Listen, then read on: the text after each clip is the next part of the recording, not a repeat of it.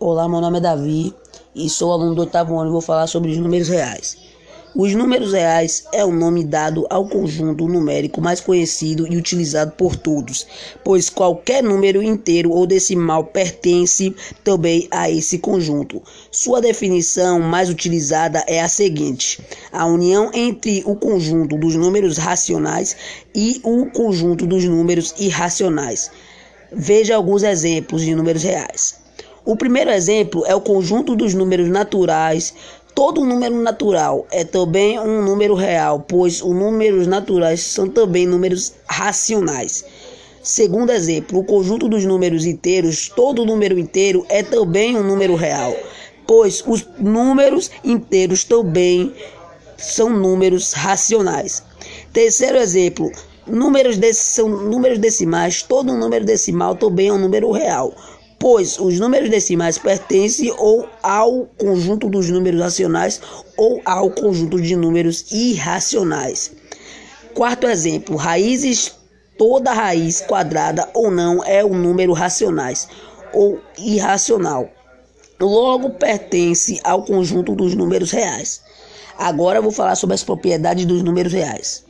O conjunto dos números reais apresenta as seguintes propriedades, da, propriedades dados números reais, que é A, B e C. A primeira propriedade é a comutatividade. A segunda é a associatividade. A terceira é a existência de elemento neutro da soma. Quarta, a existência de elemento inverso da soma. Quinta, comutatividade. Sexta, associatividade. Sétima, existência de elemento neutro da multiplicação. Oitava, existência de elemento inverso da multiplicação. E nona, propriedade distributiva. Para compreender o significado da definição união entre o conjunto dos números, números racionais e irracionais, é importante conhecer o conceito de união bem como os elementos pertencentes a cada um desses conjuntos. Agora vou falar sobre união entre os conjuntos. A união é um caso de operação entre conjuntos. Os elementos que pertencem à união entre dois conjuntos pertencem ao conjunto ou a outro.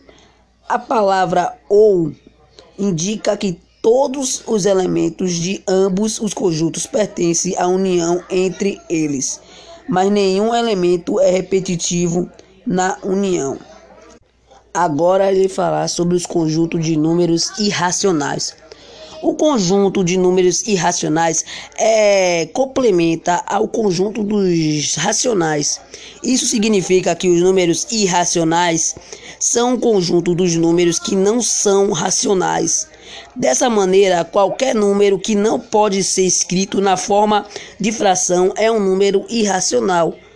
Os números que se encaixam nessa definição são decimais infinitos, não periódicos e, segundo, raízes não exatas.